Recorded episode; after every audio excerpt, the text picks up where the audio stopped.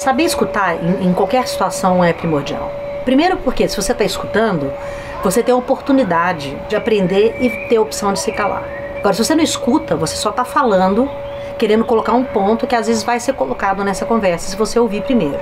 Né? Então, é, qualquer desenvolvimento que a gente queira ter é, como ser humano, seja profissional, seja entre amizades, qualquer coisa que a gente queira fazer, a gente tem que estar disposto a aprender com o outro. Escutar é aprender. Não adianta você escutar também maquinando o que, que você vai falar, porque isso não é escutar.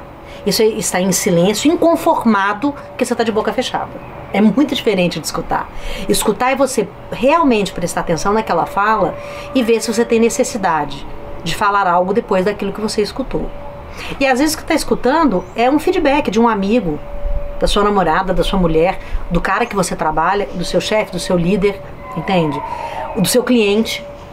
Às vezes as pessoas têm necessidade de se posicionar. E saber escutar é dar direito e respeitar o outro de ser quem ele é e entender o que ele está pensando e o que ele está querendo de você naquele momento. Qualquer conversa significa eu preciso que você me escute. Nenhuma conversa é eu quero falar. Então, para mim, a, defini a definição é, de saber escutar é você ter compaixão com você e com o outro e aprender a lidar com as pessoas com as necessidades que todos nós temos. Aí você consegue ouvir, né? De fato, entender o que outra pessoa está querendo.